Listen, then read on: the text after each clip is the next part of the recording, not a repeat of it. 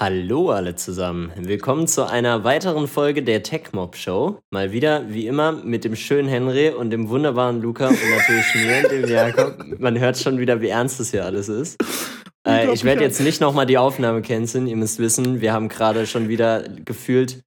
Ja, doch, wir haben 53 Minuten Verspätung, weil ein gewisser jemand äh, zu viel mit Audio-Equipment rumgespielt hat und jetzt wahrscheinlich immer noch nicht Luca. besser klingt als vorher. Nein. Äh, Hashtag nicht Luca. Ähm, und ja, wir, ich, mir wurde auch versprochen, dass ich gar keine Themen großartig vorbereiten muss, weil ein gewisser anderer jemand jetzt noch schon ein paar Themen vorbereitet hat. Also warum willst du nicht mal anfangen, Luca? Gerne. Aber können wir erstmal drüber reden, wie gut unsere Webseite atomuhr.saarland ist. Wir haben wirklich, die ist einfach, die synkt, die ist, die gleicht den äh, Unterschied aus, den wir, wenn wir es alle aufrufen. Die funktioniert einfach. Also ich finde, das ist schon, da ist uns eine Meisterleistung geglückt. Vor allem beim Domainnamen. Ja, ich, ich glaube halt, es ist die Kunst gewesen, dass wir einmal uns auf einen Scope geeinigt haben, der so minimal ist, dass er innerhalb von einem Tag umsetzbar ist. naja, aber wir hatten auch Überlegungen, die das ganze Projekt dezent aufgebläht hätten. Also, Also Das das, ist ist, ja ja jetzt jetzt- auch wirklich der MVP. Ist ein bisschen mehr als ein MVP, weil der MVP war einfach die lokale Zeit anzuzeigen.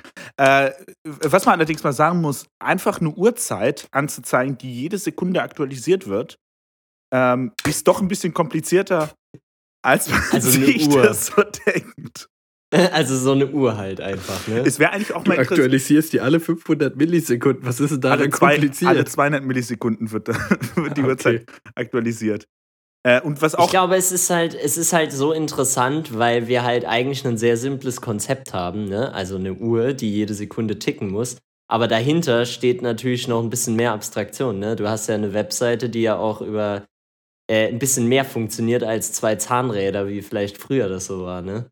Also es ist ja, es ist ja wirklich nicht so trivial. Man kann das ja so, so runterspielen, wie man will, aber am Ende spielt da ja einiges eine Rolle, ne? Also zum Beispiel auch Latenzzeiten Ja. oder äh, was so die Single Source of Truth für die eigentliche Zeit ist. Also das sind ja wirklich eigentlich meiner Meinung nach nicht triviale Probleme. So. Nee, äh, und äh, das hört sich so einfach an. Ja, zeig mal die Uhrzeit an, aber wie wir herausgestellt, äh, wie, sie, wie wir herausfinden durften, äh, ist es eben nicht ganz so trivial.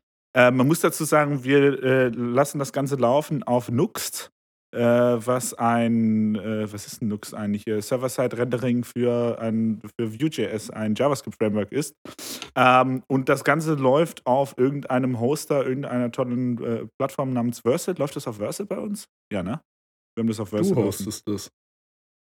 Du müsstest das. Äh, ja, es läuft auf okay, Versal, auf gut. deinem Account. Also es läuft über meinen Versal-Account. Also, äh, aber wa- was ich damit meine ist, ähm, das läuft ja auf irgendeinem, äh, äh, äh, auf irgendeinem Computer, also Server, wa- was auch immer das dann im Hin äh, hinten dran ist, ähm, um es mal vereinfacht auszudrücken. Und das kostet ja auch Strom. Und wenn wir das jetzt ein, ein Jahr lang laufen lassen, was kostet das sozusagen für Versal? Wir zahlen dafür nichts, außer für die Domain natürlich. Aber Na gut, man, man müsste jetzt halt mal abrechnen, wie viel das so an Opportunitätskosten wirklich für die verursacht, weil die laufen ja, die lassen ihre Server ja nicht nur für Atomboot.saarland laufen, auch wenn ich das natürlich gerne so hätte. Äh, die ha haben das ja auf so einem Distributed Stack und der Stack würde ja laufen, egal ob die Website da ist oder nicht. Deswegen machen diese Kostenrechnungen nie nicht mehr so direkt Sinn wie früher, wo man Ja, sagen konnte, natürlich. du hast jetzt so einen Server, der da steht und der kostet so und so viel Euro pro Stunde, weißt du? Ich glaube, es wurde schon genug Saarland in dieser Aufnahme gesagt. Ich Nee, glaub, nee, nee, nee, nee, Moment, ich muss hier noch was, ich muss hier noch was auflösen, ja. Ach, der, was, was war der wichtigste Ort im Saarland? Oh ja, ich glaube, der berühmteste Ort im Saal, Ja. aber es ist ja auch eigentlich, äh, sagen Kannst wir dir kaum ehrlich, vorstellen, wie gespannt ich bin auf die Ja, Lösung. ja, ja. Also, es, ihr könnt mal dreimal raten, mit welchem Wort äh, der Ort beginnt. Mit Saar, Saar. das ist genial, ja. ist es die Uni Ähm, Saarbrücken? Die Saarschleife. Oh, Ja. Ja. Tatsächlich, es ist tatsächlich die. Saarschleife. Ja, da war gefühlt jeder schon mal irgendwann, so als Baby. Ähm, Okay. Und gefühlt hat auch jede Familie irgendwie so mal ein Foto davon gemacht oder so, was ich mega weird finde, weil gefühlt niemand will ja eigentlich ins Saarland, aber jeder war ja da schon mal. ähm, nichtsdestotrotz, ähm, ich weiß nicht, ich glaube, haben wir Einsendungen bekommen? Ich habe ehrlich gesagt nicht geschaut. Das Es klärt sich noch während der Fo- Folgenaufnahme, würde ja, ich sagen. okay, das Aber das davor habe ich eine noch Frage an. Ich vermute, sie geht hauptsächlich an Henry. Jakob, du kannst mir berichten, ob das bei dir in deiner komischen Java-Welt, ob es das Phänomen auch gibt. Du hast ja mittlerweile. Äh, ähm, ich habe jetzt für eine Webseite ein Diagramm gebraucht, ein Chart, was ich anzeigen wollte. Und bin jetzt nicht bei D3.js gelandet, sondern bei Chart.js. Mega simpel zu nutzen, sieht saugeil aus, funktioniert 1A. Aber dann gibt es natürlich dafür einen Wrapper für Vue.js. Und dann gibt es auch noch einen Wrapper für React und vermutlich auch noch einen für Angular, für Svelte und was weiß ich nicht alles. Also an Henry die Frage, nutzt du so Wrapper oder nutzt du dann die Library direkt? Und an Jakob gibt es so ein Phänomen auch irgendwie in deinem Java-Kosmos?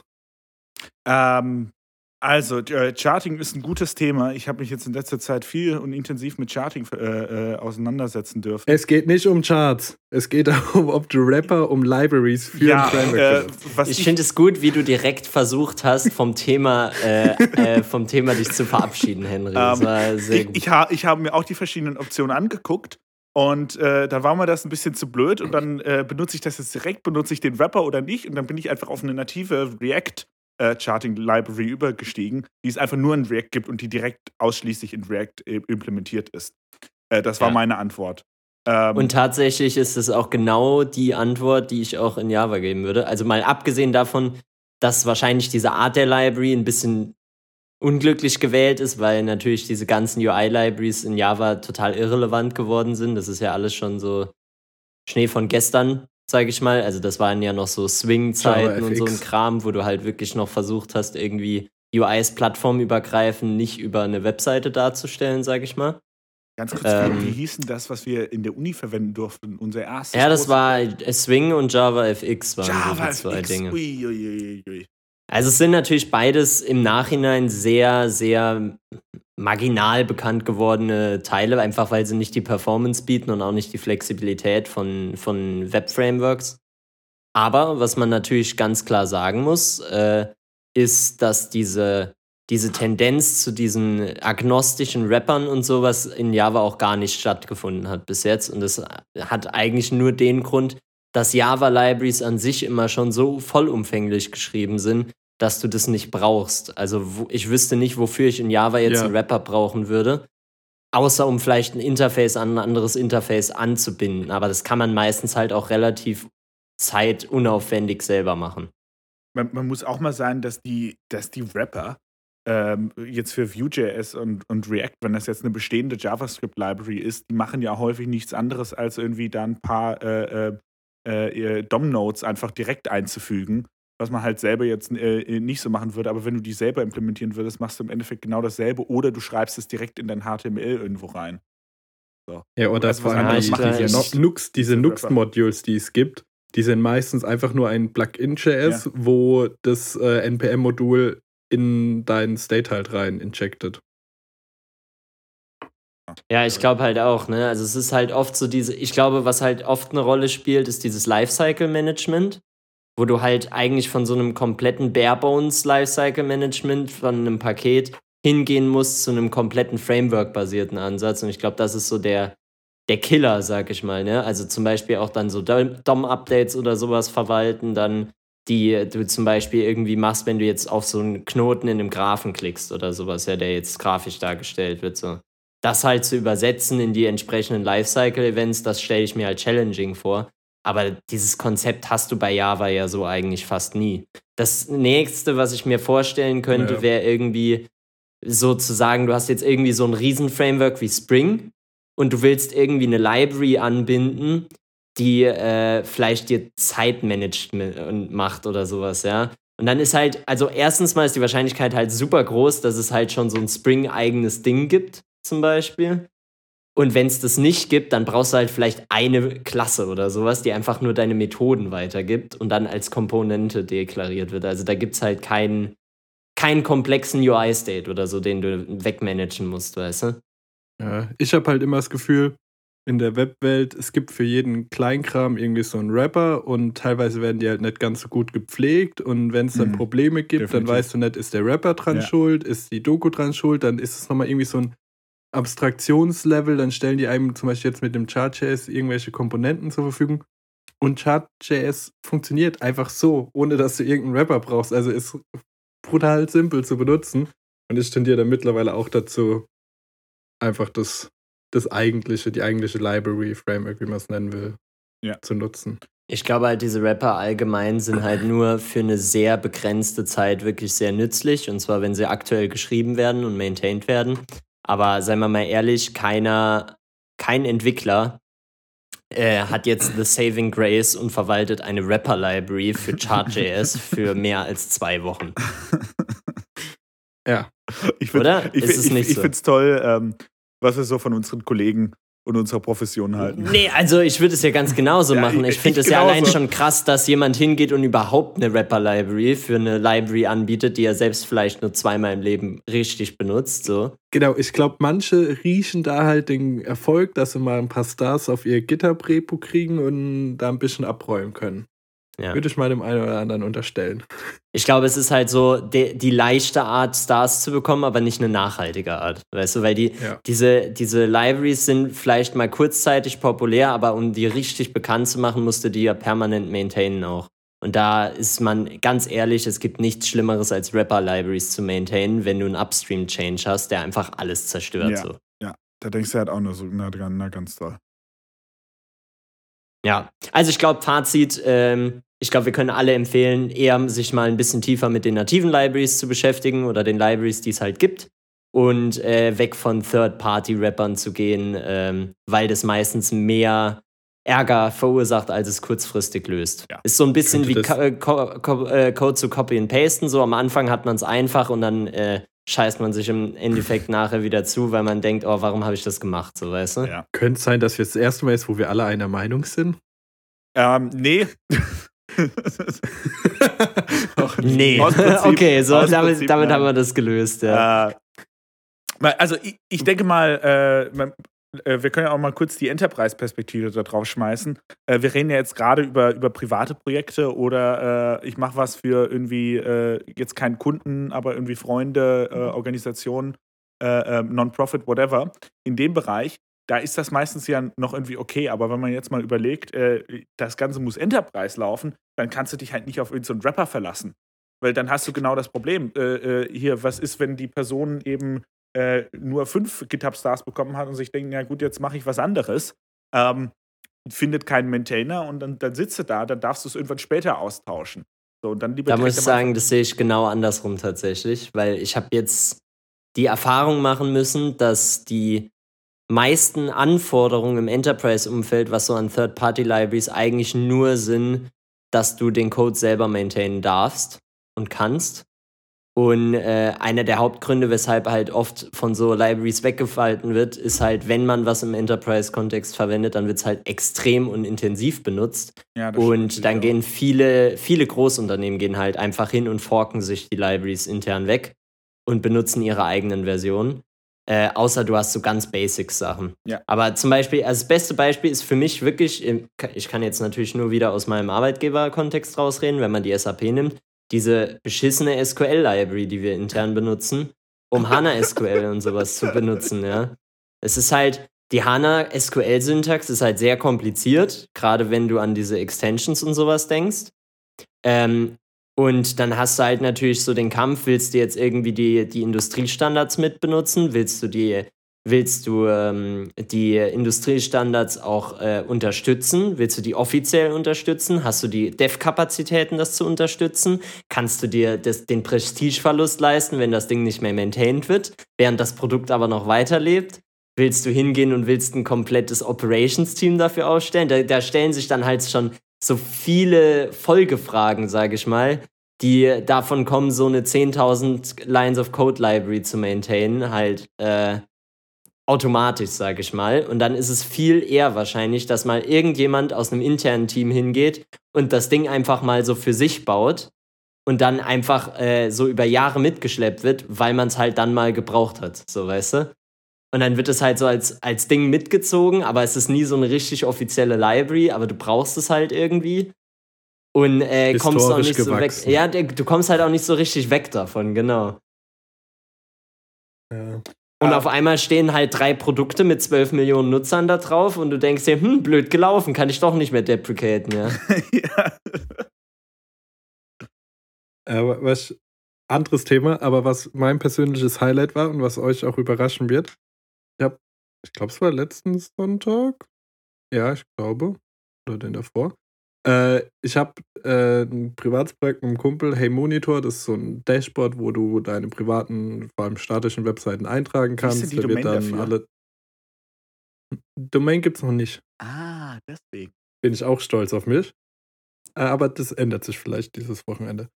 Ähm, genau, also, und da ich die, hatte ich zuerst mit Custom CSS angefangen, wie ich es immer mache, und mich hat es genervt. Und ich bin komplett auf Bulma CSS äh, umgestiegen. Äh, Ich habe nicht die, ich habe mal wieder, also per Accident habe ich nicht den View Wrapper benutzt, sondern ich habe halt wirklich, die, es ist nur CSS mit HTML-Strukturen vorgegeben.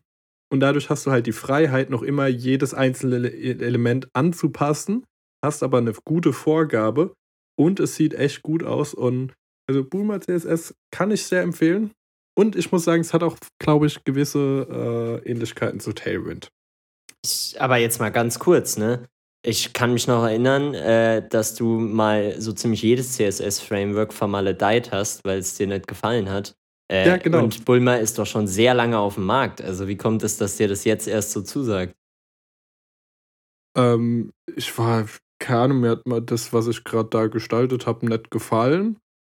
Und dann dachte ich, komm, ich gebe dem jetzt nochmal eine Chance. Und also wirklich, ich habe einfach nicht drauf geachtet. Ich habe einfach nur nach Bulma gesucht, habe das installiert und dann war es halt nur ähm, CSS. Äh, und zwar nicht dieser View-Wrapper, den hatte ich davor mal probiert mit diesen Custom Components. Der sagt mir noch immer nicht zu, aber wenn es nur CSS ist, so, Ja. keine Ahnung. Hat auf einmal Sinn gemacht. Ich will jetzt nicht sagen, dass ich für jedes Projekt immer benutzen werde, aber für so Single-Page-Applications, wo man viele Formulare hat und so, ist das schon eine nette Sache. Ich sehe es noch kommen, so in drei Jahren, wenn du keinen Bock mehr auf CSS hast, so irgendwann, dann sagst Ja, du, ah, der ich glaube, ich benutze einfach Bootstrap. So wie jeder normale Mensch. Nein. Hat Dafür- schon mal eine Bootstrap, äh, eine Bootstrap-Seite gebaut, die nicht nach Bootstrap aussieht. Ich glaube, es ist technisch nicht möglich. So, also, So, du wirst immer diesen, die, die, dieser Bootstrap-Charakter kriegst du, den kriegst du halt nicht raus, weißt du, Das dieses sieht immer absolut, gleich es ist wie so, es ist wie so diese Horrorgeschichten mit dem gesichtslosen Mann, weißt du, wie ich Ja. meine? ja, Es hat einfach gar keine. Persönlichkeit. oh. Das ist auch alles so komisch gerundet immer und äh, die Farben, die sind, also man erkennt das sofort, wenn das äh, Bootstrap ist. Man muss aber halt auch ehrlich sagen, es läuft halt auch immer. Es ist halt, you get what you, what you, what you were sold, so, weißt du? Es, ist, es verlangt ja nicht mehr zu sein als so eine Standard-UI-Level für alle Leute, die einfach so gar keinen Bock haben, Ja. sich mit, mit UI-Design zu beschäftigen. Ja. Und das, es liefert halt ab, muss man ja ehrlich sein. Es macht ja genau das, was es soll. Schön nicht, aber es macht etwas. Ich, ich sag mal so, es ist jetzt auch nicht komplett hässlich, aber es ist so, dass es ist halt auch nicht geil, weißt du? Es ist natürlich Also ich- keine Top-Notch UX. Äh, Genau, aber würden Entwickler, die das, die meisten Entwickler, die das benutzen, würden die nicht Bootstrap benutzen, wird es vermutlich tausendmal schlechter Ja. aussehen. Mhm, mhm, mhm. So, wenn Jakob was designen müsste. mhm. Ey, to be fair, du, ich habe doch letztens mal diese eine Chat-App für Websockets Ja, okay, die sah echt gut aus. Die sah richtig Die fand gut ich aus. echt nicht schlecht so. Ja, die fand ich echt Muss nicht schlecht. Jakob, äh, das wissen ja die Zuhörer nicht. Jakob ist ja eigentlich so ein versteckter Designer. Der ist einfach nur so viel besser im Backend, dass der gar nicht erst an die Designsachen rangelassen wird. Der, der, der ist einfach im Backend so gefragt. Äh, der, ich wünschte, es wäre richtig, aber ich bin einfach richtig unbegabt, was alles mit Design angeht. Und der, das Lustigste ist ja eigentlich die Tatsache, dass ich, ähm, also das wisst ihr beide natürlich schon, aber dass ich äh, ja eigentlich mich für digitale Medien als Studiengang beworben habe. Was so im, in Hindsight wahrscheinlich die schlimmste Erfahrung gewesen wäre, die ich je gemacht hätte, ja. stell mal vor, da dürftest du dich den ganzen Tag lang mit Typografie beschäftigen. Ey, ich wäre ausgerastet, wirklich. Ich, weißt du, ich, will, Ich- ich, wäre so der Typ, spannend. der, ich wäre so, ich wäre so dieser Typ wie in diesen Filmen, wo einfach nur der No Fucks Given, ja. Also ich sitze dann im Klassenraum, ja, und, und ich, ich frage dann so, was ist der Sinn des Lebens, ja, während die, die darüber philosophieren, ob der Zeilenabstand da jetzt drei oder vier Pixel sein muss, ja. Das bin ich. Das bin ich. Da, Das da ist halt ich wirklich, es, sind, es gibt für mich halt Dinge, die mehr, äh, die mehr Respekt in meinem Leben verdienen als Pixelabstände, so, weißt du, wie ich meine? Es ist halt, es ist halt wirklich echt traurig, Da wir- da wenn ich mir dann, wenn ich mir dann UX, weißt du, das, das Ding ist, ich weiß ja, dass es nicht so ist, ne? Aber jedes Mal, wenn ich das Wort UX höre, denke ich mir, Pixel rumschieben. Jedes Ich Mal, finde, ja. Das bei UI-Design der Fall. UX ist ja mehr, das ist ja auch Animation. Ich weiß, ja, UX ist ja so viel mehr, ja. Jungs, auch so, ich hab auch eine so neue User Geschäftsidee. Warte, warte, ganz Nicht kurz. noch, oh so, Gott, so, so User Interactivity und auch, auch vor allen Dingen auch diese, dieses Engagement zu schaffen, so, ja. Das ist ja, ich, ich weiß ja, wie schwierig das auch sein kann. Aber trotzdem, jedes Mal, wenn ich auf ein UI gucke, denke ich mir, Alter, hat der Typ da wieder sein Leben verschwendet, um diesen Button zu designen, so, weißt du? Weil ich mir denke, so, wie viele Tage Arbeit war das jetzt, das Ding konsistent darzustellen, ja? Aber ein schöner Button ist Also- halt auch mega satisfying, möchte ich an dieser Ja, Stelle ja, klar, ist es auch. Boah, da, da gibt es auch so. Oh, jetzt komme ich. ich- Erst was anderes, dann kommt die Geschäftsidee. Äh, HTML Hell ist eine Webseite und ich glaube auch ein Twitter-Account. Und die posten da Sachen, was Leute machen. Dann nehmen sie einen, einen Link, geben dem den als Rolle den äh, Button und geben kein äh, Href-Attribut, wodurch der Cursor drauf, wenn du hoverst, kein Pointer wird.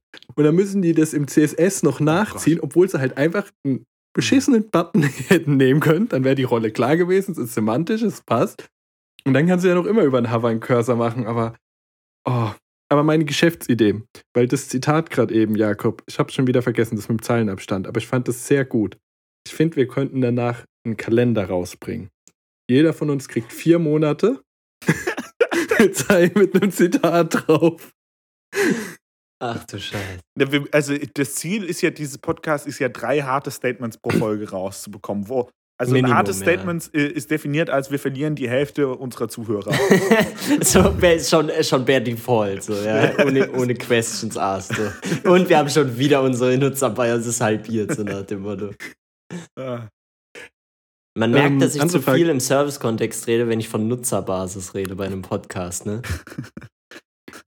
Ich, ich, ich, ich ihr, möchte äh, aber auch noch mal kurz äh, ähm, sagen, äh, dass Backend-Entwicklung ja auch was Angenehmes hat, weil man genau diese, äh, äh, ja, wie sagt man das, diese, diese, diese Zufälligkeiten und äh, dieses so ein bisschen Wischiwaschi, was man im Frontend häufig hat, einfach nicht hat.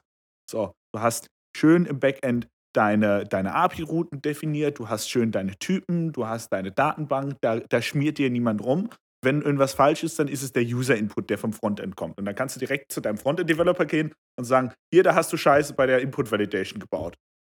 Ja, aber 90% hast du halt selbst Scheiße gebaut, weil wenn du das Natürlich. zulässt, was der Frontend dir dafür eine Kacke hinschiebt und du dann sagst, yo, Alter, nehme ich hin, dann hast du halt selber verkackt. So, was soll ich dazu noch sagen? Und ich muss ehrlich sagen, ich weiß Input nicht, wie oft ich. Win.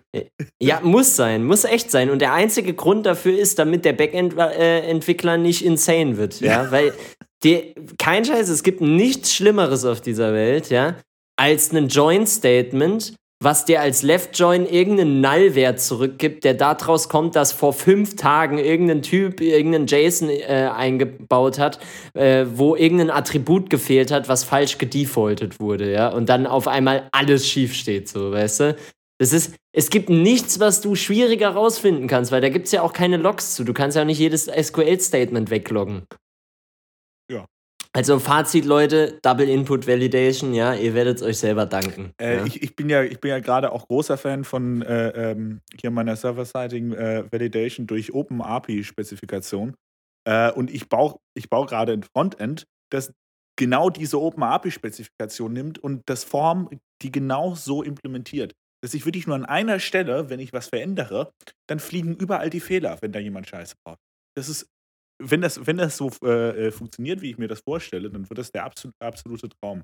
Aus dem Open Das- API-YAML direkt in die Input Validation im Frontend rein.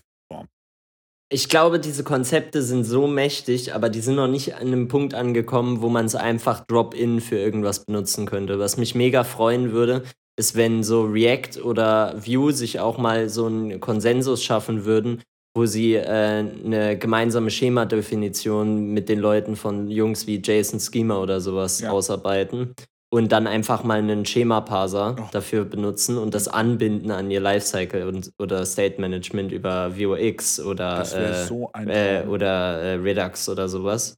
Weil das würde halt extrem viel Trouble ersparen den Leuten, Einfach, ja, die einfach per Default programmieren. Shared, Shared Types zwischen Backend und Frontend. Aber haben wir darüber nicht schon mal geredet? Ja, stell, stell dir mal vor, du hättest einfach so eine, so eine, so eine JSON-Schema-Datei, die als Single Source of Truth gilt und äh, React äh, oder Redux oder Vuex generiert dir Default äh, State, ähm, State Mutations für Mutationen auf deinem JSON-Schema. Finde ich mega. Das wäre sofort- oder? Würde ich, würde ich jetzt in dieser Sekunde Geld für ausgeben. Ja, also das fände ich halt auch komplett, komplett Jetzt gehen wir nicht so weit, Henry. Ja, nee. Also, ich ich würde einen Star geben. Ich, ich würde einen Star Ja. geben auf GitHub. Weiter geht's jetzt aber auch nicht. Ja, also Ja, auf jeden Fall, Fazit ist äh, für mich auf jeden Fall, das wäre eine der krassesten äh, Efforts, sag ich mal, um, um Codequalität zu treiben im kleinen Serverumfeld. So, also es wär, wird so viel helfen. Äh, wir haben nicht mal. Weil dann kommst du halt nicht in dieses, in diesen, in dieses Problem mit Soap, weißt du, wo, so, wo du dein Schema irgendwie distributen musst. Und dein Client hat immer noch die Endhoheit und du kannst es immer noch benutzen, wenn du willst oder nicht. Und kannst es äh, ändern, wenn du willst oder nicht. Kannst vom API-Kontrakt abweisen, wenn, äh, abweichen, wenn du es irgendwie brauchst. Aber per Default hast du halt immer diese Standardvalidierung. Ganz anderes Thema, wo mich vor allem, äh, Jakob, wir haben schon mal kurz drüber quatscht, aber Henry, äh, hast du das Apple-Event gesehen? Nee, gar nicht. Was ist da passiert? Fass mal kurz zusammen. Es gibt drei, es gibt drei neue Sachen. Es gibt AirTags, das sind so kleine Piepse-Dinger, die du an deinen Schlüsselbund machen kannst und dann piepsen die. Ähm, dann gibt's Kann ich mal kurz sagen, wie fucking lächerlich das klingt, wenn du das so sagst? Ja, ich finde die Dinger. Also man muss sagen, technisch schon geil. Also irgendwie, da gibt es so einen U- U1-Chip irgendwie in den, ab dem iPhone 11 und 12 drin. Und darüber können die die Richtung bestimmen. Und dann hast du auf deinem Handy eine Navigation und äh, das zeigt dann darauf, in welche Richtung das Teil, in welcher Richtung das Teil liegt und navigiert dich genau dahin. Das ist cool. Also, Können wir das mit dem Supermarkt haben, wenn ich den, äh, äh, wenn ich das Gemüse nicht finde oder die Konservendose? Da brauche ich das nämlich wirklich. Ohne so, Witz, so ich- Homing, so heißt Ja. wie so eine Homing-Missile, die du als Ziel einstellen kannst auf irgendwas. Ne? Also ich laufe wirklich so blöd im Supermarkt rum, so, äh, so verplant und dann mit dir mit Maske wird auch Aber das ist aber auch, du bist aber auch wirklich. ja gut. Ey, ich- nee, aber da bin ich auf Henry, nee, da bin ich auf Henrys Seite. Mir geht es ganz genauso. So, und also dann, Ja, dann okay, gucke ich lieber, dann guck ich aber- lieber wie aber so ein Henry- Vollidiot auf mein Handy drauf und äh, äh, ne, starr auf mein Handy oder höre am besten am Piepsen, ob ich jetzt nach rechts oder nach links gehen muss, ohne irgendein bisschen Intelligenz, anstatt dass ich da 25 beim Kreis laufe, bis ich dann endlich den armen Supermarktmitarbeiter finde, damit er mich in Richtung der Artischocken weisen kann. Da muss ich aber auch ehrlich sein, ich glaube, selbst das wird mir halt nicht helfen. Also ich glaube, wir sind halt so schnell, wir sind so far von Grace gefallen. Ich glaube, selbst das wird uns dann nicht helfen. Selbst dann würden wir Der noch ist irgendwie so das. verpeilt, der Junge. Ja, also. Ja, ist- Aber wie gesagt, ich bin da genauso. Also ich kann, ich kann, ich kann ihm nicht böse sein. Ich bin, ich bin da echt auch so. Ich habe, wenn es um Supermarktnavigation geht, ist es für mich wie so ein Maze, ja. Es ist auch, dass Ja, jeder Supermarkt anders aufgebaut. aufgebaut ist. Ja, ich da bin, halt auch der, ich, bin halt, ich, bin, ich bin halt auch der Typ, der nicht so einen linearen Plan macht, äh, der durch den Supermarkt Ja. geht, sondern ich baue eher so ein Zickzackmuster auf. Ja? Ich will eher so eine Suche betreiben, so eine systematische, weißt du, wo kein, wo kein Regal ungetrachtet bleibt. Äh, Depth First oder Breath First? Ja, in dem Fall ja auf jeden Fall mal Breath First. Du kannst So, auch ich, weil, weil Death First wäre ja, ich wüsste genau, wo ich hin muss, so vom Typ her, ja. Ja. Und ich gehe einfach so lang weiter rein in die Struktur, bis ich das finde, was ich brauche, oder ich suche halt im nächsten Regal, wenn alle Stricke reißen. So. Und Breath First wäre für mich so, ich gehe jedes Regal ab, sobald es mir, in, sobald's mir in die Nähe kommt, so weißt du? Äh, aber Und das, äh, also ich auch eine garantiert gute Taktik Breath First. ist einfach Divide and Conquer. Ne? Du teilst dir den Supermarkt in so vier Zonen ein und dann versuchst du in den Zonen ungefähr alles zu finden, was du brauchst. Genau, du machst vier Zonenaufteilungen und dann machst du Breath First Traversal. Ja, Also ich, ich würde ich würd, ich würd einfach den ganzen Supermarkt sortieren, bevor ich noch Nee, nee, nee, nee. Weißt du, das Wichtige, genau, du, du gehst hin.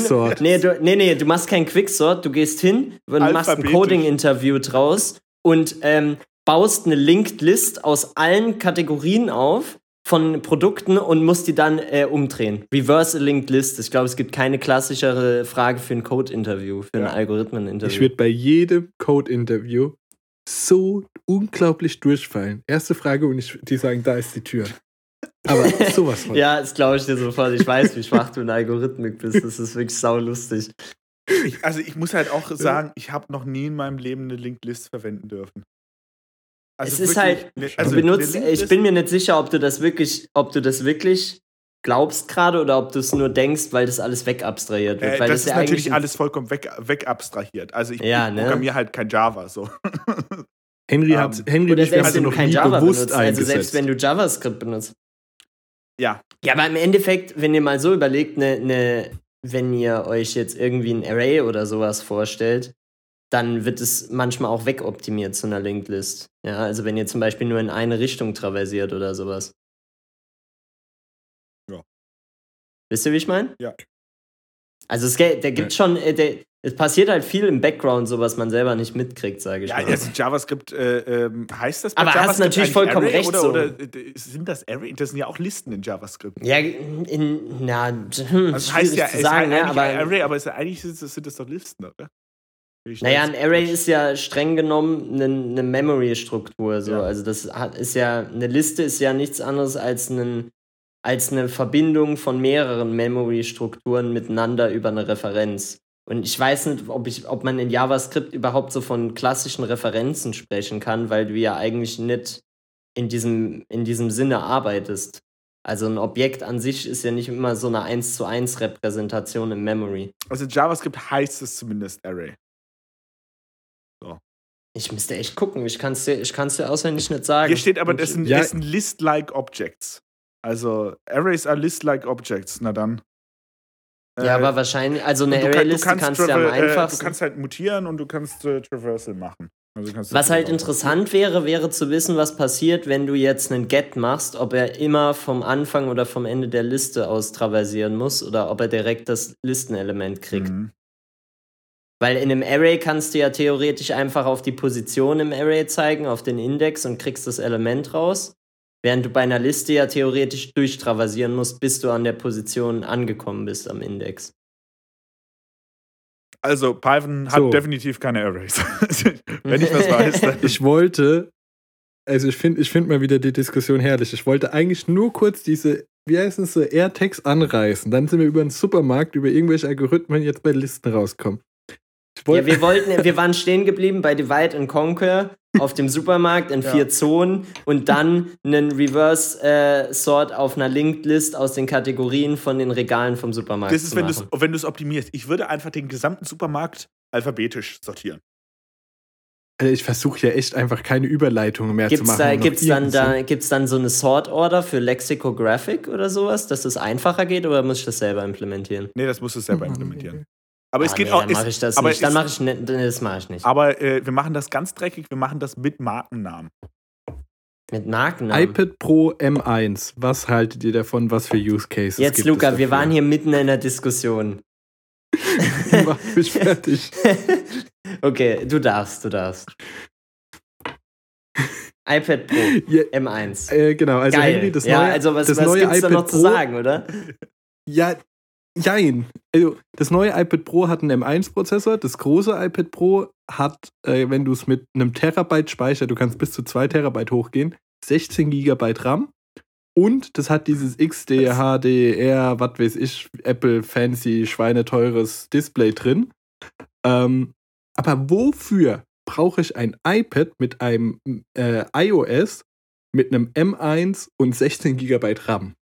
Ich, ich habe doch gar keine Anwendung, die das ausnutzen können. also ich würde jetzt auch gerne einfach mal wissen, welche, welche Heavy Use Cases gibt es denn fürs iPad Pro?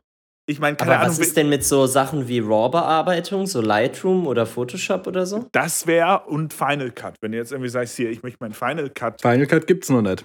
Ja, aber hier iMovie Ja. meinetwegen. Wenn du iMovie äh, die fünf Ja. Sekunden schneller rendern lassen willst. Ich weiß Also ich halt glaube halt alle. Creatives, die halt in Zukunft hingehen wollen und ihren Workflow mobilisieren wollen, irgendwie so kann ich mir das gut vorstellen. Also jeder, Aber der wieso halt ist ein iPad viel mobiler als ein Laptop? Naja, die Idee ist halt, wenn du kreativ bist und du irgendwie an einem Set unterwegs bist oder in der Natur, dass du es halt viel schneller mit interagieren kannst als mit einem MacBook. Also, ja, okay. Also, Stimme ich dir was zu, aber hast du mal das große iPad gesehen? Also da kannst du halt auch einen Laptop verwenden. ich glaube, es geht vielen halt um diese, um dieses Überbrücken von einem weiteren Layer so an Abstraktion zwischen kreativem Input und kreativer Umsetzung und der Idee, die man hat. Und ich glaube, wenn man das, wenn man halt alles mit Touch und Ah, sowas ja. bedient, ist es für viele Kreative nochmal so ein, so einen Schritt weniger, als wenn du jetzt alles über die Tastatur machen musst. Ja, du du Ja. gewinnst auf jeden Fall nochmal ein Element an Responsiveness. Also jetzt Ja, gerade wenn du irgendwie, äh, ähm, keine Ahnung, jetzt Fa Farbbearbeitung äh, von, von RAW-Bildern machst, wenn du am Computer bist und du musst halt immer mit der Maus deine Slider auswählen, äh, äh, dann guckst du auch deutlich mehr auf die Werte, also so geht es mir zumindest, äh, äh, als wenn ich jetzt irgendwie A, Shortcuts habe oder wenn ich das äh, am iPad machen würde mit Fotobearbeitung. Okay, dann stelle ich die Frage mal einen Ticken anders da. Was, wofür könnten wir das nutzen? Weil ich liebäugel sehr damit, aber ich finde es halt viel zu teuer dafür, dass ich darauf nur YouTube und Netflix gucken Du werde. hast Also einfach zu viel halt- Geld. Ja, ich, ich glaube halt wirklich auch, das ist nicht für uns gemacht. Ja. Dieses Produkt ist halt für Kreative und Professionals. Wird es Lukas sich trotzdem kaufen? Ja. Wird der es nur für YouTube benutzen? Ja. Ah, Wird die. YouTube-Qualität der Videos wahrscheinlich eh nur 480p wegen seiner scheiß Netzwerkqualität sein? Auch Ja. ja. Äh, Aber, was ich aber wird, wird der Menübutton, um äh, wieder auf irgendwas zu navigieren, in absolut gestochenen 4K angezeigt werden mit True HD und äh, 100% RGB Color Accuracy? Absolut. Luca, Luca, du kannst ja mal, du, also wir verrichten ja auch viel kreative Arbeit im Coden. Du kannst ja mal dir, dir das holen und dann kannst du mal gucken, wie, wie gut das mit dem Coding und äh, äh, auf dem iPad läuft. Und dann einfach Mhm. mal berichten. Aber ich kann da ja wirklich auch noch mal zu sagen, so seitdem ich auf dem 4K-Monitor äh, code, habe ich halt auch weniger, weniger Augenstress, so sage ich mal. Also ich werde weniger schnell müde und äh, ich merke halt einfach, dass es angenehmer ist. So. Und das, obwohl ich jetzt nicht so einen krass großen 4K-Monitor habe. Also ist schon groß, 32 Zoll ist nicht klein, will ich nicht sagen. Aber es ist halt auf 4K so, ne? Das heißt, ich habe eine extrem hohe Pixeldichte. Und ich merke einfach, dass es weniger Stress für die Augen ist, ja. Es ist einfach Fakt. Kann man nicht anders sagen. Ich habe Ja, ja, ich auch auf der Arbeit habe ich einen Ultraweit gehabt, bevor alle ins Homeoffice gegangen sind. Das war ein 2K-Monitor. Und ich habe halt echt den Unterschied gemerkt, muss ich einfach sagen. Diese 4K-Geschichte, klar, es ist Meckern auf hohem Niveau, aber wenn du so wie ich so zwischen 8 und 10 Stunden am Rechner sitzt pro Tag, wenn es halt richtig eng wird, dann ist es Gold wert, ja. Also das sind halt die Tage, wo du dann, äh, da entscheidet es dann darüber, ob du absolut am Ende bist oder noch gemütlich dein Abendessen machen kannst. So, weißt du, wie ich meine? Ja, ich, ich bin auch die ganze Zeit im Überlegen. Ich werde mir vermutlich jetzt auch demnächst einen neuen holen. Aber nochmal zum M1. Ähm, Mhm. Wie schlau ist es eigentlich von Apple, die Strategie? Halt, die pushen jetzt M1 und dann werden sie, so wie ich das verstehe, werden sie doch alle Anwendungen, die dann auf dem Mac laufen, könnten doch dann genauso auch auf dem iPad laufen, oder? Ja. Das wäre sick. Und dann wird's halt, Das wäre dann sick. wird iOS interessant. Wobei man natürlich sagen muss, Docker auf iOS. Oh, ähm, warum ausgerechnet das schlimmste Beispiel? äh, so, von allen Dingen. Aber äh, du hast drei iPads und dann läuft da Kubernetes. genau, Kubernetes-Cluster auf dem iPad. Die so zu Hause rumfahren. Das ja ja, das ist geil, mein Kubernetes, äh, Kubernetes-Cluster. Hä, das sind einfach nur drei iPads, die übereinander liegen. Was? Also ich glaube halt, wenn Microsoft nicht kontern kann oder Google, dann sehen wir in drei Jahren nur noch Apple-Computer. Und nichts anderes mehr. Weil dieses, diese Value Proposition für den Consumer ist einfach unfassbar gut. Ja, also es kann ja niemand mehr ignorieren, ja. Du hast Chips, die dreimal so schnell laufen wie der schnellste Consumer-Grade-Chip von anderen Herstellern. Die weniger RAM brauchen, Du- was man Ja, so du, mitkriegt. du hast also durchweg mal halb so viel Ressourcenverbrauch. Im Best Case wahrscheinlich sogar noch um ein Vielfaches weniger. Ja? Und dann hast du zusätzlich dazu eine absolut Top-Integration in Hardware und Treiber. Zusätzlich dazu eine Top-Integration mit Cloud-Infrastruktur. Und zusätzlich dazu Energieeffizienz und lange äh, Akkulaufzeiten. Und zusätzlich dazu dann auch noch Interoperabilität zwischen allen Geräten. Und die Ja, funktioniert. also ich finde die, die, die neuen iMacs, also ich finde diese Bessel unten, darüber beschweren sich ein paar, finde ich jetzt nicht so schlimm, was mich viel, also erstmal, ich finde, die sehen verdammt, verdammt sexy aus. Die sehen einfach aus wie ein iPad in 24 Zoll an einem Stand dran. Ich finde, die, die sind 1 Zentimeter dick oder so und da ist ein full-blown Computer drin. Richtig geil. Was mich nur stört, ist der weiße Rahmen außenrum, weil ich finde, um ein Display gehört kein weißer Rahmen. Um ein Display gehört ein schwarzer Rahmen. es, es sieht einfach nicht gut aus, finde ich. Ja, aber das ist Aber halt auch, to geil. be honest, ist halt auch nur deine Meinung. Weil ich glaube, das Design am Ende bei schwarzen Rahmen halt nicht halt, halt macht. Und ich glaube, dass es am Ende keinen Unterschied macht. Am Ende ist es wichtig, dass auf dem Ding alles läuft und dass man jetzt nicht geblendet wird von allem. Und seien wir mal ehrlich, es ist einfach mal Fakt. Die beste Value Proposition für ein full-blown Angebot, wenn du halt ne- in die digitale Welt willst, ist einfach Apple gerade. Was man aber nicht vergessen darf, wie teuer Apple ist. Ja, Also aber ganz ehrlich, ja äh, für, für. Luxus, für, ja klar, also für First World Leute.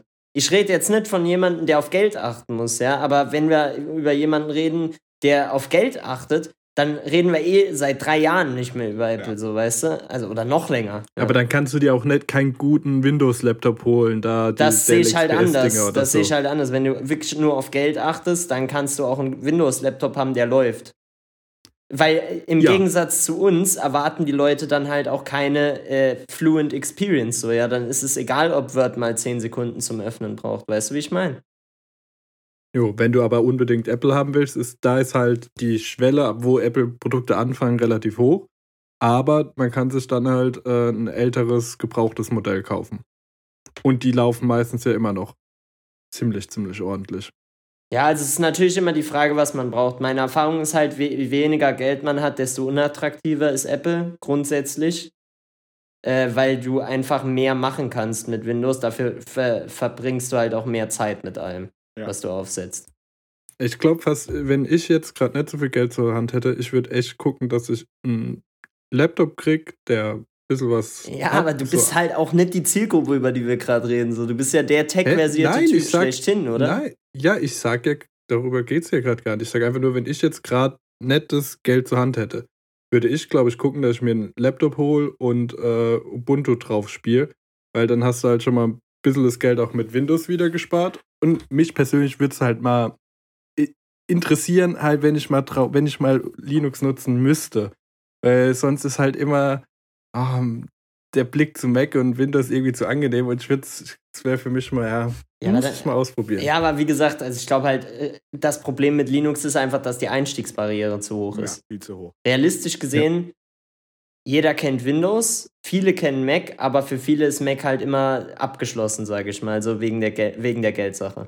Aber man muss auch sagen, Macs lohnen sich finanziell mehr, weil sie länger laufen. Du kannst ein 5, 6, 7, 8 Jahre altes MacBook Air noch benutzen. Und du kannst damit genau dieselben Dinge machen. Mit einem, äh, äh, mit einem äh, äh, vergleichbaren Windows-Rechner äh, definitiv nicht. Selbst wenn der mehr gekostet hat als äh, das MacBook Air zur selben Zeit. Definitiv nicht. Aus irgendeinem Oh, äh, Henry, wir verstehen dich kaum noch, weil du, glaube ich, ziemlich weit vom Mikro weg bist. Jetzt besser. Ja, viel besser. Ja. Also, MacBook Mhm. äh, äh, MacBook äh, ähm, hält einfach länger. Deutlich Ja. länger. Total. Ja, und für mich zählt halt auch rein, also ich, ich rechne mir dann halt immer runter, was der Kram aufs Jahr kostet. Ich kann sagen, ich hatte davor Windows-Rechner, günstige. Ja, die haben nicht so lange äh, mitgemacht und jetzt mein MacBook hat jetzt, glaube ich, fünf Jahre auf dem Buckel. Ich, deswegen, ich hab, bin ein bisschen enttäuscht vom Apple-Event. Ich habe auf 16 Zoll MacBook Pro mit M1X gehofft. Ja, ja. Hm. Kam nicht. Das wäre Das wäre natürlich das Nonplusultra gewesen. ne? Das, damit wird mein MacBook dann irgendwann mal erlöst. Aber sie haben äh, das Magic Keyboard mit, einem, mit einer Touch-ID rausgebracht. Uh. Geht zwar nur mit M1-Rechnern, aber finde ich spannend. Finde ich dreist, dass sie wieder diese künstliche Limitation eingebaut haben. Muss ich Ja, ganz das verstehe ich auch nicht. Das, das kotzt mich wirklich an bei sowas wie Touch-ID, ey. Das verstehe ich auch Ja. nicht. Das, Also ist auch halt mit der wieder, das ist wieder so, das, das ist halt so dieser Apple-Faktor, dafür will ich sie eigentlich boykottieren. So nur für diese Dreistigkeit, ja. So, mal, mal, Also, mal ganz anderes. Thema. Ähm, das war jetzt hier äh, die Hardware-Seite. Jetzt kommen wir wieder zur ähm, Domain-Seite. Äh, wir haben einen neuen Schutzpatron. Ähm, und äh, ja, normale Menschen haben ja irgendwie, keine Ahnung, christliche Figuren. Wir haben eine Website als Schutzpatron und äh, die nennt sich istheshipstillstuck.com. Erstmal sehr geile Domain, weil diese Website zeigt einfach genau eine Sache an. Ja oder nein, ob äh, das Schiff, wie heißt denn das, äh, die Ever Given, äh, noch im Suezkanal versteckt oder Aber nicht. die ist doch schon längst wieder Die frei. ist längst wieder raus, aber jemand war so klug. Die, die kommt ja wieder durch. Äh, nee, äh, jemand war jetzt, also ich möchte, ich, ich, ich möchte äh, äh, darauf leiten, dass sozusagen jemand A, diese Domain gekauft hat, B, diese mega geile Website gebaut hat, die einfach nur sagt, ja oder nein, die Evergiven ist noch im Kanal verstecken. Und 70 Millionen Menschen haben diese Webseite benutzt. 70 Millionen. Ja, aber ist die, ist Die- die, die- Sache nicht schon jetzt wieder Schnee von gestern so gefühlt? Ja, also die Evergiven, die wird halt jetzt eben festgehalten äh, im Suezkanal. Und das kann man auch auf der Webseite sehen. Ähm, Aber die, das, ich finde, die ist vermutlich interessiert, äh, inspiriert von unserer internen äh, Seite, die es da gibt. Äh, gibt es heute Pommes? ganz Die genau. einfach nur antwortet ja oder nein. Ah, nee, uns gibt noch, gibt es heute Eis? Nur das Parsing ist nicht ganz so schlau, weil wenn es Reis gibt, dann sagt sie auch immer ja. Aber, aber, Da hat jemand den Regex nicht Ja. richtig geschrieben. aber äh, war das nicht so, dass die einfach nehmen, was in der Domain drin steht? Also konnte man da nicht auch äh, äh, Spätzle reinschreiben? War das nicht das, was Andi gemacht hat? Nee. Ich, meines Wissens konnte man einfach Mhm. in die Domain reinschreiben, irgendein Wort, und dann hat er mit einem einfachen Regex geguckt, ob das äh, im SAP-Menü vorhanden ist. Mhm. Ah, ja, doch, ja, ja, ja, in die URL. Ja, Genau. Ja, ja. Äh, Also Ja. habe ich auch so noch nicht gesehen. Gibt es heute noch? also, Aber Äh, mal ganz ja, kurz, können wir mal kurz viel. einen ist Shoutout an Regex machen und äh, Ja. mal sagen, dass die mächtigste Programmiersprache auf dieser Welt eigentlich Regex ist. So, weil du kannst legit, du kannst ja alles machen mit Regex, ne? Alles. und äh, Weil du, äh, theoretisch, wenn ich gut Regex schreiben könnte, ja, müsste ich ja in meinem ganzen Leben keine Validierung mehr äh, programmieren, so, ja. Ich würde ja alles über Regex lösen, so, weißt du? Kennt ihr, kennt ihr die. Das ist ein JSON-Objekt. Ja. kennt ihr die Ja, das geht ja so, wenn du generisch Regex schreiben kannst, dann bist du ja Gott auf Erden so, ja? Dann kannst du ja jedes Schemaformat parsen, jedes. Ja, also äh, nur fürs Protokoll HTML kann man nicht mit Regex parsen. Das haben schon genug Leute ausprobiert. Aber es gibt einen voll funktionierenden Calculator, also einen voll funktionierenden Taschenrechner in Regex geschrieben. So. Und das musst du, das warum musst du, kann man, warum geht es denn nicht? Also warum kann ich denn HTML nicht mit Jakob, diese? Frage haben sich schon sehr viele Leute gestellt. Ich auch. Ich Also weiß ich habe jetzt nicht ich vor, mein nur- Leben darüber zu verlieren, habe- aber es ist doch irgendwie krass, oder? Da haben Das Leute doch, schon ihre scheiße Masterarbeit HTML drüber ist, geschrieben. oder? Ja, HTML ist scheiße. Also das ist doch nur wieder so ein weiterer, weiterer Stein auf dem Grab von HTML, zu sagen, dass selbst sowas krasses wie Regex äh, nicht auf HTML klarkommt. Wird das irgendwann mal eine andere trotzdem, Markup-Sprache trotzdem als kommt HTML geben? immer wieder aus dem Grab raus. Nee, Ja, dir nicht HTML. Auch kommt nicht. nicht aus dem Grab raus. HTML wird immer wieder belebt von irgendwelchen Nekomansern, ja, die es einfach nicht besser wissen wollen, als einfach mal zu sagen, es ist scheiße, ja. Ja, deswegen werden einfach neue Texte hinzugefügt, wie- die genau dasselbe wie machen wie, die würde denn- GIF-Tags, aber cooler sind. Grüße gehen raus Ja, an den. Main-Tag. Ja, der ist jetzt semantisch äh, wertvoll, ja, wie andere. naja. Äh, wie, wird, denn- wie wird denn deine so, äh, dein, die, dein, wenn du jetzt HTML neu erfinden dürftest, neu definieren dürftest? Ich würde halt gar nicht mit 2021. HTML anfangen. Ja, okay, ja, fair. Wie- Also wie HTML ist ja so, äh, für mich ist HTML ja nicht deswegen schlecht, weil es HTML ist, sondern für mich ist HTML deswegen schlecht, weil es zu alt inzwischen ist und es inzwischen bessere Alternativen gibt. Es ist natürlich, also man kann jetzt nicht hingehen und kann sagen, ja, zum Beispiel die neuen Initiativen mit Speedy, ja, also da gab es ja Sag Initiativen mal kurz was von, über Speedy, das habe ich noch nie gehört. Bitte also- ich habe noch nie davon gehört. Ja, also da müssen wir jetzt aber weiter unten anfangen. Da geht es um HTTP. Weil mein, meine, meine Basis ist halt zu sagen, wenn wir die Wahl hätten, dann würde man halt mit so Sachen wie, ähm, wie HTTP 3 arbeiten und über HTTP 3 dann das TCP-Streaming ausnutzen, was halt in der Lage ist, Content partially zu parsen. Also, Kurze Unterbrechung, sorry. Also wenn man Speedy eingibt, dann kommt man bei äh, einem Regensammler raus. SPDY. Also bei mir kommen irgendwelche Autohändler raus, aber Jetzt, ja, Leute, jetzt verarsch mich hier nicht. Warte mal. Ah, jetzt hat. Das SPDY. Jetzt hat habe ich Mann, Ja, ey. das- das ist wieder so mit LaTeX. Da muss man erstmal wissen, wie das ausgesprochen wird und wie es geschrieben wird. Ey, Naja, also ist ja auch egal. Auf jeden Fall, die, was wichtig ist, ist, dass wir eben mit, äh, mit NPN und SPDI äh, die ersten und danach dann HTTP2 und Alpen äh, so erste Ansätze dazu hatten, HTTP zu erneuern in Richtung von einem Stream äh, mit einem streamorientierten, verschlüsselten äh, Webprotokoll. Und das ist meiner Meinung nach halt auch die Zukunft. Und inzwischen gibt es jetzt noch so ein, so ein die nächste Iteration ist äh, ein Protokoll, was praktisch nicht mehr über TCP arbeitet, sondern über UDP. Und äh, ich wünschte, ich hätte den Namen gerade im Kopf. Habe ich nicht, kann ich aber nachher an, äh, mir nochmal nachschauen. Äh, und das Ziel ist im Endeffekt, schneller streamorientiert beziehungsweise äh, flussorientiert Pakete von A nach B zu bringen und das kannst du halt nutzen, um auch so Dinge wie HTML nochmal zu überdenken, weil du dann nicht immer von einer Webseite als einem geschlossenen Programm oder einem geschlossenen Renderer äh, ausgehen musst, sondern du kannst halt alles in Streams denken. Das bedeutet, du kannst zum Beispiel deine Webseite auch nativ lazy loaden, ja, ohne dass du irgendwelche Libraries haben musst, die dir erst so eine Index-HTML laden, die dir dann sagt, was du dann äh, reinladen musst, um dir dann wieder das DOM zu aktualisieren, weißt du? Lazy Loading kommt, ist jetzt aber, ich glaube, ich weiß noch, ob es schon im neuesten Chrome drin ist oder erst im Beta oder so. Äh, für Bilder kommt jetzt nativ. Du kannst jetzt ähm, ja, das ist ja halt einfach an, an an Im-Tag, kann, äh, an Image-Tag kannst du einfach Lazy Load schreiben, glaube ich, oder Lazy Load, ja, ich weiß gar nicht, wie die Syntax ist. Ja, aber das ist ja kein und richtiges Lazy Loaden, weißt du, das ist ja. Ja, das, aber, ja, ja ich finde es trotzdem mega geil. Ja, also das ist halt für mich, das ist, ist cool, aber das ist auch wieder genau das, man versucht halt wieder mit Necromancer-Aktivitäten HTML wieder zu beleben. So, also so, ich, weißt du? ich lese jetzt mal kurz vor, ähm, was hier auf Stack Exchange steht als HTML-Alternativen. Äh, und dann könnt ihr euch entscheiden, was schlimmer ist, die Alternative oder HTML. Also, Adobe Flash. ja, ne? HTML nehme ich. So, äh, AXR habe ich noch nie gehört. Ähm, Website ist dead. Also scheint nicht mehr so aktuell zu sein. Hummel, HTML Abstraction Language, ist ein hässliches HTML, also ist am Schluss auch wieder HTML. Äh, Java Applets, Nein. Mhm.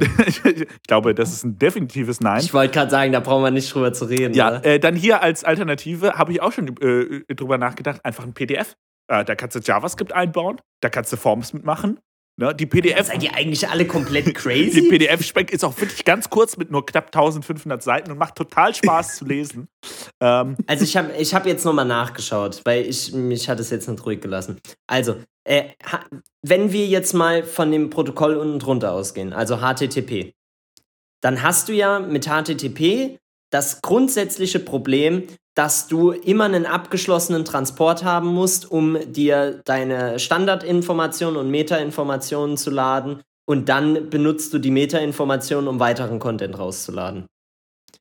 So, jetzt kannst du das aber weiterdenken, indem du mit HTTP 3 denkst und HTTP 3 benutzt auch ein anderes Protokoll als äh, TCP und zwar QUIC. Und das ist der Name, der mir gerade eben nicht eingefallen ist. Und QUIC steht für Quick UDP Internet Connections. Und das bedeutet, dass man hingeht und parallel Multiplexing zwischen UDP-Kommunikationen ähm, aufbaut und damit äh, den, diesen klassischen TCP äh, State Stack ähm, aufbrechen kann. Und das bedeutet, dass du nicht mehr auf einen End of äh, also auf einen End of Message von einem TCP warten musst, mhm bis du ein Rendering anfangen kannst.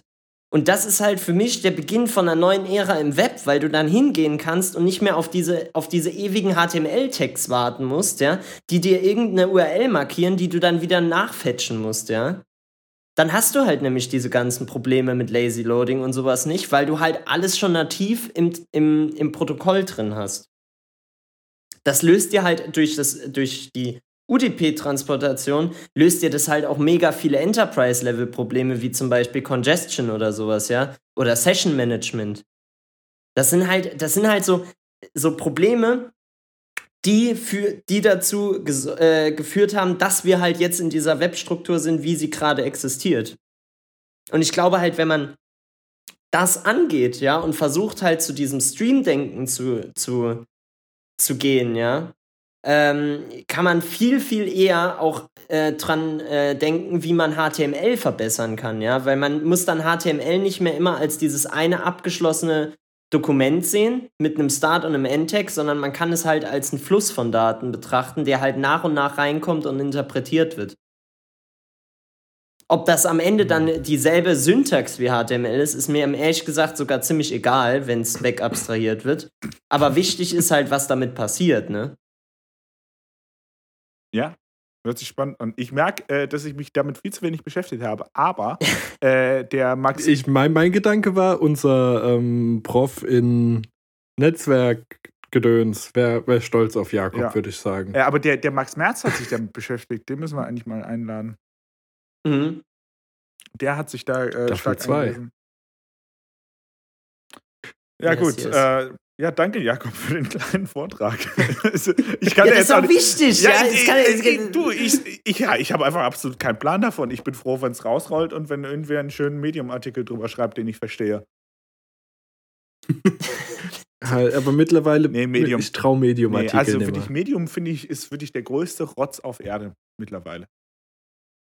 Also ich, Ja, also, was ich für mittlerweile echt geil finde, dass zumindest so in meiner Twitter-Web-Bubble da gerade voll so die privaten Blogs wieder anfangen finde ich auch und total geil. dass da wieder alle abgehen. Also Finde ich auch. Ich finde es richtig, Und richtig ich cool. glaube, viele Leute, also jetzt gerade im Bereich Data Science, so viele Artikel sind einfach in einer Qualität geschrieben, die ist so unterirdisch und die sind nicht mal mehr eine Minute lang häufig. Also wirklich, da, da, findest, du in, da findest du bessere Romane auf Stack Overflow.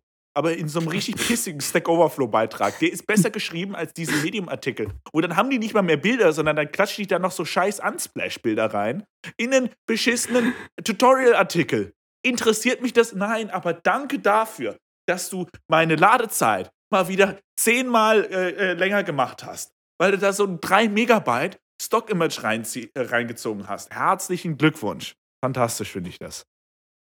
Brauche ich nicht. Aber Medium ist auch so schon nicht sehr performant. Ja. muss man Nee, überhaupt nicht. Obwohl die mal Aber richtig gut eh, äh, angefangen haben. Die, Stimmt. Ja. Notion hat äh, jetzt irgendwie die Woche wohl voll das Performance-Update rausgehauen. Irgendwie sollen die Seiten jetzt 50% schneller laden und der ganze Kram. Ist, glaube ich, noch immer viel zu langsam alles bei Notion, weil ja, manche Sachen dauern ewig. Aber sie haben jetzt ein dediziertes Team dafür, was sich darum wohl kümmert. Das ist immer der Anfang vom Ende. Ah, ich wollte auch grad ein- sagen, Wenn es also- ein, ein Team geben Ja. soll, was jetzt alle Probleme lösen Ja, soll. so das ist genauso. Ja, wir machen jetzt mal ein Refactoring-Team. Nee, so funktioniert das nicht. Entweder die Leute schreiben halt Ja. guten Code.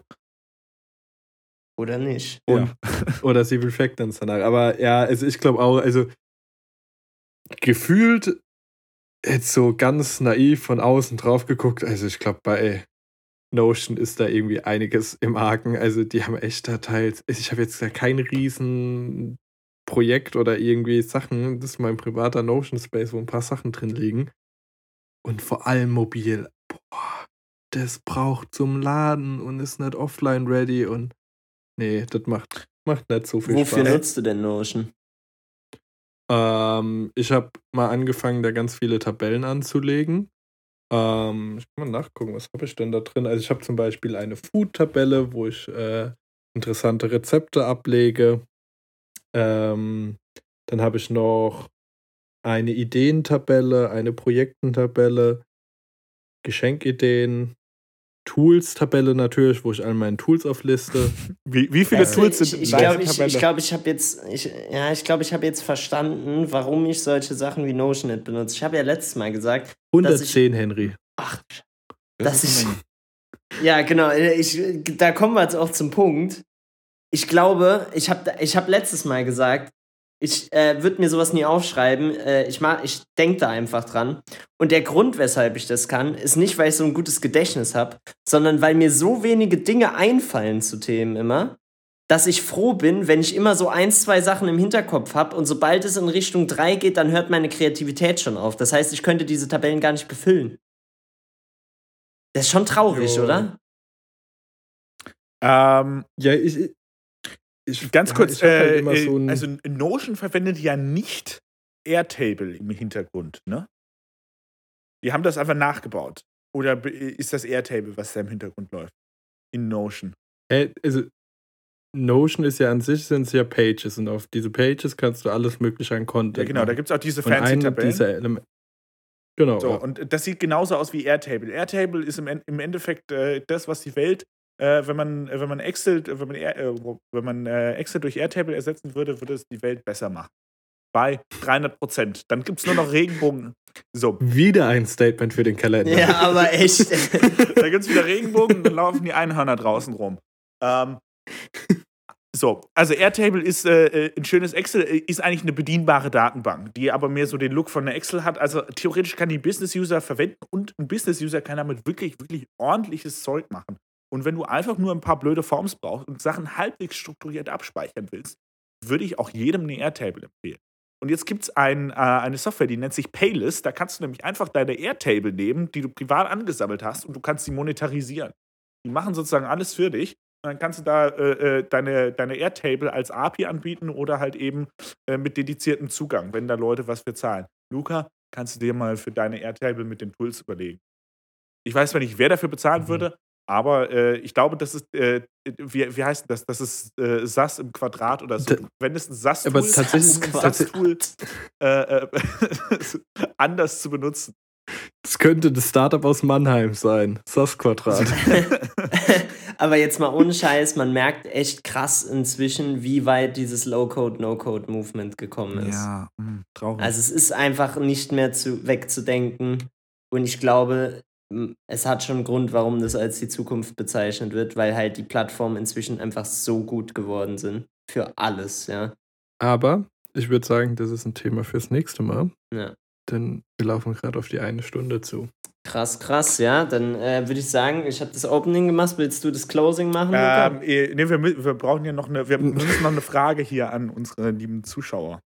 Eine äh, Frage. Genau, ja, die müssen ja was ins Feedback schreiben. Und ähm, wir würden gerne von euch wissen, was für spezialisierte SAS-Tools verwendet ihr, äh, die einen hohen Contact haben. Also stellt euch so ein Jira, so ein GitHub vor ähm, und äh, wo ihr häufig, wo ihr länger braucht, um die Informationen drin zu finden. Stellt euch eine Airtable vor, ihr wisst, äh, ich habe was irgendwo abgespeichert in irgendeinem SAS-Tool und äh, es braucht mich so ein bisschen, das zu finden. Schreibt doch einfach mal in die Kommentare äh, oder äh, ins Feedback auf techmob.show. Ja, wir würden uns alle unglaublich über euer Feedback Unglaublich. freuen. Und der Ähm. Gewinner, äh, der darf bei atomhunger.saarland als Contributor stehen, ohne Code schreiben zu müssen. Ja, Das ist voll gut. Wir verlosen keine Saarland-Domains mehr, sondern jeder darf uns dann unten kriegt er ein Bild auf atomuhr.saarland. Boah, Ah, ja. lass es doch so machen, lass doch so eine Topic Cloud machen. Kennt, ihr kennt, wisst ihr, was ich meine mit Topic Cloud? Ja, ja, oder? so eine Tech-Cloud, ja, so wie ja, es mit früher auf Namen, Blogs gab. mit Namen einfach. ja, ja, die sahen grausam Ja, aus. Ey, so aber es war schon eine coole Idee so. Nee, die sehen einfach nur scheiße aus. Aber ganz Du kurz, ähm, äh, wenn wir bei HTML sind, können wir diese geile, ähm, ja, die, wie heißt denn das, dieser Running Header einführen. Ah, Mark, Mark, ich weiß nicht, wie man es ausspricht. Marquez? Ja, genau, Marquise? Marquise, Marquise. Das ist wirklich Das war das, Allergeilste. seit Ewigkeiten die, äh, deprecated. Ja, oder? depreciated ist. Deprecated. Also Ma- Marquise ist Danke. so das HTML1-Feature, ohne dass äh, das Web halt einfach, ja, das sah halt geil aus früher. Also sagen wir ganz Aber ehrlich, halt unsere ganze Webseite da rein, dass die so durch wieder auf Text durchläuft. geht das? Ja, klar, warum nicht? Oh, können, wir, können wir irgendwann ein Rebranding machen für eine Episode, wo wir die Website die, äh, redesignen, aber so im Stil von so einer 2000er Webseite. Boah, das wär halt schon mit saugeil. Marquise, wirklich nur den drei Standardfarben, ne, nix Tomato, da gibt es direkt ein Red. Ähm, ich habe tatsächlich einer Freundin äh, zum Geburtstag so eine Webseite geschenkt. Also, wir haben einen Gutschein gemacht und ich habe Ah, so ja, eine stimmt. Webseite dafür gebaut. Gibt's die noch? Ähm, ich war vielleicht, ich würde sagen, für, 100, für Folge 100 mache ich das. Folge kommen. 100 Für bist Folge Okay, ich geh auf-. Jubiläum. Okay, ich gehe auf Folge 50 runter. Ja. Okay. Und äh, damit war's das für heute. Tschüss. Tschüssi.